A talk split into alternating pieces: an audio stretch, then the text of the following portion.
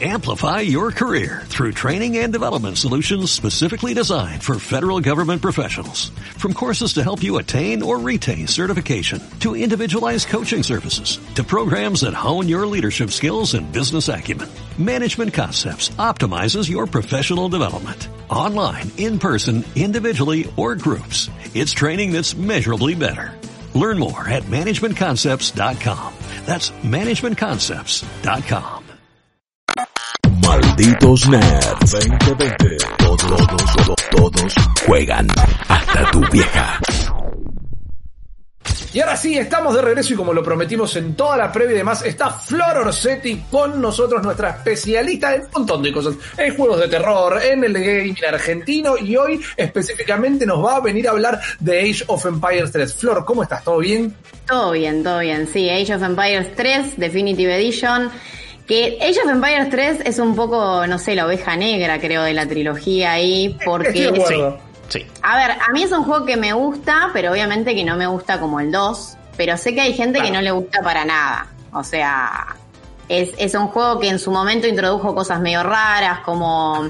eh, bueno, es un juego medio rolero, medio farmeo, que Sí, tenés que. sí. Vas, vas juntando experiencia para desarrollar una metrópolis que tenés ahí, que es aparte de las campañas, aparte de todo, para conseguir unas cartas que básicamente te dan eh, beneficios instantáneos en las, en las escaramuzas, en las batallas, qué sé yo. Eh, pero bueno, lo que hizo esta gente, lo que hizo eh, Xbox y la gente de Forgotten Empires, es obviamente pegarle un lavado de cara, como ya habían hecho con las Definitive Editions del 1 y del 2. Recordemos que la Definitive Edition del 1 no estuvo tan buena porque tuvo bastantes bugs, bastantes problemas de inteligencia artificial, sobre todo eran bastante bobos los aldeanos. Eh, yo me acuerdo que, me acuerdo que en esa, eh, porque yo lo- los vengo jugando, ¿no? Eh, me Claro. acuerdo que la del 1 como que sí, bastantes problemas. Em, pero bueno, pudimos jugar, a ver, jugamos una versión preview de Sí. el Age of Empires 3 Definitive Edition y pudimos entrevistar a dos de los que serían los lead, developers. Uno es Adam Green, que él es director creativo del proyecto y es de Xbox Game Studios. Y después también hablamos con Bert Beckman, que es cofundador de Forgotten Empires. Lo loco de estos dos, eh, estas dos personas es que vienen del palo de eh, los juegos de estrategia porque eh, Adam, antes de estar en Xbox Game Studios, estuvo en eh, Westwood, Stu- Westwood Studios, que son los de Command and Conquer, Claro, o sea, él sí. viene de ahí, que es regroso eso. Y después, bueno, la gente de Forgotten Empires es el típico estudio que empezó haciendo contenido fan, o sea, mods para Age of Empires 2, y que Claro. terminó siendo un estudio que hace cumpliendo el sueño del pibe, básicamente. Tal cual. Porque, bueno, están desarrollando esto, ¿no?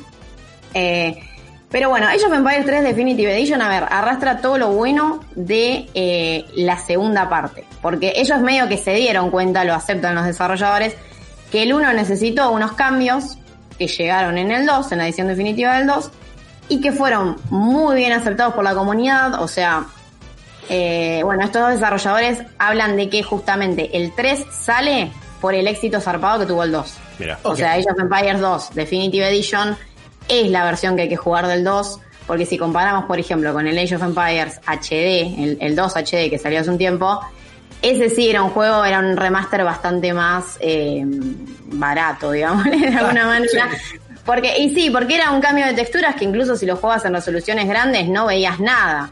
Claro. Acá estamos hablando de juegos que están hechos de cero, o sea, todo de cero. Y particularmente Age of Empires 3, o sea, esta edición definitiva, si comparamos con el 1 y el 2, es el primero que se siente como un juego realmente moderno. O sea, Age of Empires 3 Definitive Edition no parece un remaster. Claro. Como justamente en su momento era un juego más nuevo, porque ten- y además, quiera uno o no, más allá de que, a ver, para mí el 2 es el mejor, Age of Empire 3, como, bueno, está ubicado en la era de los descubrimientos, la edad moderna y demás, que llega más o menos del descubrimiento de América hasta la era industrial, tiene más unidades, más variación en las civilizaciones, tenés más, eh, más detalles también, porque obviamente si vos terminás teniendo un tren en un mapa, o tenés un mito, tenés pólvora, explosiones, todo eso, bien aprovechado en un, en un apa- apartado gráfico copado, digamos, como tiene esta edición definitiva, eh, fuera de joda Age of Empires 3, esta versión no tiene nada que envidiarle, no sé, a Crusader King 3, por ejemplo. epa, poco. palabras mayores. O sea, claro. se ve, pero se ve muy bien, yo no podía creer. O sea, lo vi y dije, yo qué bien se ve este juego. Eh, sobre todo, bueno, también las cuestiones de. mm, Obviamente que rehicieron todo, rehicieron Sí. eh, cinemáticas, rehicieron menús, rehicieron todo. Y particularmente, obviamente, las cuestiones de interfaz, que yo no me acordaba cómo era el Age of Empires 3 viejo, pero viendo gameplay era. re- o sea, no había manera de mantener esa interfaz vieja, digamos. Claro. Ahora cambiaron todo. Y obviamente volvieron a agarrar las cosas del 2 que funcionaron, por ejemplo. La inteligencia artificial es la del 2, que sabemos que la del 1 estuvo medio, no le funcionó bien. Hicieron un cambio ahí en Forgotten Empires. Eh, y la inteligencia artificial actual está buenísima porque, por ejemplo, eh, obviamente que, a ver, vos les das órdenes, ¿no? A las, a las Claro. tropas, a los aldeanos, a todo. Pero ellos también tienen como una especie de son- medio que predicen qué tienen que hacer. Si vos mandás toda una tropa a, no sé, destruir una muralla chiquita, no es que van a ir todos a bajar la muralla. Un par se quedan atrás, solos, aunque vos no, no le tenés que ni decir, que medio que predicen qué tienen que hacer o medio como que tienen que encarar el combate, ¿no? Que eso está bueno. Eh, después, bueno, también tenés todas las cuestiones cómodas del 2, por ejemplo, la interfaz. Ahora, ahora no es tan necesario hacer micromanagement de las unidades o de las eh, estructuras. No sé si se acuerdan que en el Age viejo vos tenías que estar todo el tiempo viendo cuánto, cuánto faltaba para que se creen los aldeanos, Sí. para que se creen. Estabas todo el tiempo tocando todo, no podías parar. Bueno, primeros tenés- ataques de ansiedad de chiquito, ¿viste? La barrita verde esa cargando, a ver, llega, terminalo. Tal cual, y particularmente en el 3, que, que esto, esto, esto ayer lo hablábamos en Malditos Games, el 3 es un juego que a muchos tampoco le les gustó porque en el 2 como que vos te, o eh, las cosas en las que tenías que enfocarte eran bastante claras y no variaban tanto. En el 3 vos tenés los mapas que están en altura, que a veces mandás los tipitos y tenés que ver si llegan al destino o no. Tenés todo el circuito comercial que lo tenés que cuidar. Tenés un montón de cosas. Tenés, bueno, el tren que pasa, que, que también es. O sea, tenés varias eh, Claro. capas de estrategia que si vos hubieses tenido el micromanagement de la época, y sí, era realmente. Era para volverse loco, estrés y demás. Y ahora con la nueva interfaz que todo el tiempo te dice, por ejemplo, cuál es la cola de producción, cuántos aldeanos tenés inactivos en el momento, qué aldeano está haciendo qué, te lo dice toda la pantalla de una manera muy intuitiva, Claro.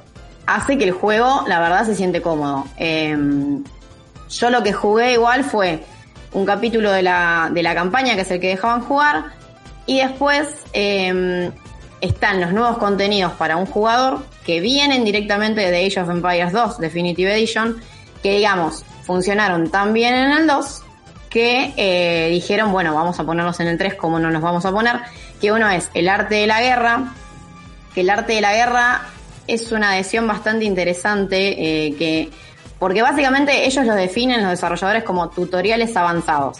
En realidad son misiones, son misiones chiquitas con un objetivo claro y difícil, por ejemplo, reunir tanta cantidad de recursos en un periodo de tiempo muy corto. Y estas misiones lo que hacen es enseñarte, básicamente son los tutoriales que pidieron los fans para eh, que el juego no se sienta tan fácil, porque la, la realidad es que las campañas de Age of Empires son, son campañas fáciles o muy simples o que tienen tutoriales medio aburridos si vos venís jugando un montón de estrategia.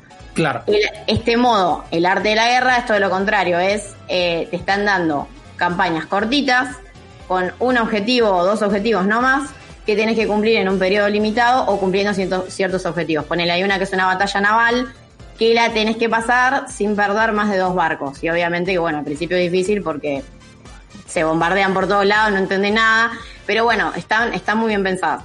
Y después tenés otro modo que se llama batallas históricas, que es nuevo, y que son literalmente batallas históricas de esa época. Eh, por ejemplo, está la batalla de Francis Drake en el Caribe contra los españoles, o hay un pueblo que se tiene que defender eh, del ataque de los españoles. También es todo muy la colonización de América, todo Claro. pero son eh, batallas muy pensadas en el contenido histórico, además, obviamente. ¿Y ¿no? vos tenés que replicar el contenido histórico o tenés que evitar que suceda? ¿Hay distintos objetivos? ¿Cómo, cómo es la onda? Y por lo, que- por lo que vi, la mayoría replican lo que pasó, digamos. Eh, que de hecho lo que contaban en la entrevista es que lo que hicieron en el 3 es hacerlo más fiel históricamente de lo que ya era. Eh, y una de las diferencias de, este nueva, de esta edición definitiva es que cambiaron, eh, digamos, la forma en la que muestran a los nativos americanos y todas las culturas precolombinas. Porque, por ejemplo, en la época En la, e- bueno, por ejemplo, cambiaron todos los que son las voces, los diálogos para que sean más fieles. Consultaron, eh, consultaron eh, gente, digamos, experta de la zona, o sea, de acá de Sudamérica, que, que son gente que, digamos, desciende de todo lo que es los incas y demás. Que de hecho los incas son la nueva civilización. Después Claro. tenemos obviamente eh, a los Sioux, que son em, también tribus del norte. Eh, norteamericanos. Sí, estadounidenses, exactamente. Eh, tenés los aztecas, tenés las que ya estaban, las nuevas son los incas. Y por ejemplo, lo que hicieron ellos, además de cambiar eh, diálogos y por ejemplo los modelados, las ropas, todas esas cosas para que obviamente sean más fieles a lo histórico, también cambiaron algunas cuestiones en las mecánicas, porque por ejemplo, eh, los, bueno, los incas hacen un uso del oro que es más fiel a lo que era eh, eh, en el momento, o lo mismo pasa con los aztecas, que vieron que usaban mucho los el oro para las estructuras. Entonces, Sí. por ejemplo, los incas son una civilización que está pensada para los jugadores que les gusta tener una ciudad que es grande, llena de palacios, llena de estructuras, o sea, capaz no, no, no sé, no tiene murallas, no tiene torres, es una ciudad descubierta, pero gigante. Eh, y después los suits, por ejemplo, que no minaban oro, que eso es algo que se enteraron en el desarrollo de este juego, justamente consultando con nativoamericanos, en lugar de picar oro como hacen todas las demás, eh, tienen un comercio de pieles. Entonces como que fueron cambiando, o sea, cambiaron esas pequeñas mecánicas y capaz, a ver, en el todo no parece que hagan nada, pero en la representación de, digamos, de estos pueblos, de estas civilizaciones, Claro. un montón. Es que pasa a ser salvando las distancias, no lo entendemos todos, pero tiene un aspecto de simulador, porque sabes que esa civilización se va a comportar y va a tener las ventajas y limitaciones que tenían en la vida real.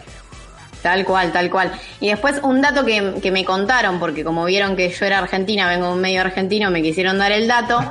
eh, en Age of Empires 3, en el original, y acá en esta edición también está, hay una mecánica que se llama la revolución, que en lugar Ajá. de, no sé si a alguno se la debe acordar, en lugar de subir de edad, normalmente vos, tu pueblo, en general eh, esto es para las civilizaciones europeas, tu pueblo hacía una revolución en un momento, perdía la capacidad de llegar a cierta edad, pero sumaba eh, tropas específicas, estructuras específicas. Bueno, vos podés hacer, en el momento que haces la revolución, tu, tu civilización, tu pueblo se convierte en un país de América y, no, y me dijeron que está la opción de Argentina y que agregaron gauchos y granaderos.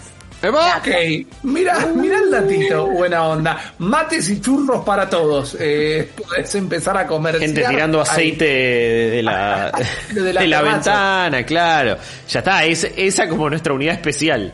Es como da- dato porque ellos dijeron en su momento las revoluciones eran todas las mismas, todos los países eran iguales, si te convertías en, no sé, en Perú, en Argentina, en Estados Unidos, en lo que sea, era todo lo mismo.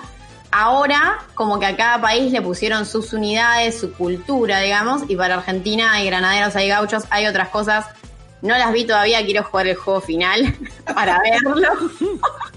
Me gusta, hay carpinchos, viste, hay Juan el Pato, todo. Bueno, hey, es importante la representación al fin y al cabo. ¿Tenemos fecha de esto, Flor? No, no, no falta mucho para que salga. No falta ¿verdad? nada, sí. Sale el 15 de octubre. Ah, ya eh, está. y ya se sabe, a ver, va a estar en Game Pass, obviamente. Va a estar en Steam. En Steam tiene un precio bastante accesible porque sale 299 pesos, o sea, Ah, 300 ay. pesos. Eh, y bueno, ya está confirmado que va a haber eh, crossplay entre la tienda de Windows y Steam. O sea que si lo tienen en Game Pass y alguien lo tiene en Steam, se puede jugar. Bien, buena onda. Es- eh, eso es un dato no menor, un dato re importante. Y Estamos la- hablando, perdón, Flor, en Game Pass empecé, ¿verdad? No, no, no lo adaptaron Sí, para pad, eso- no va a estar en consola. Eso también, hay que pensar que las otras ediciones definitivas tampoco las adaptaron. eh, y yo creo que, pero porque me parece que también la comunidad de Age of Empires está en PC, más Sí, allá sí, de que. seguro. Hay que aclarar igual que, por ejemplo, este Age of Empires 3 está bastante bien optimizado, o sea, yo lo jugué en la, en una- la PC de escritorio que es gamer, pero también lo jugué en la notebook eh, que la uso para laburar, no, tiene placa de video. Tiene un buen procesador, pero no tiene placa de video. Y el juego en gráficos medios me tiró un buen frame rate, no se ralentizó, digamos, en los momentos que hay mucha explosión, mucha pólvora, mucho combate. Está bien optimizado, o sea, se nota que, o sea, a ver, se nota que son desarrolladores de PC, esto no es un Claro. port, esto no, y es un juego que también se nota que está pensado para jugarse en PC, con mouse y teclado, obviamente.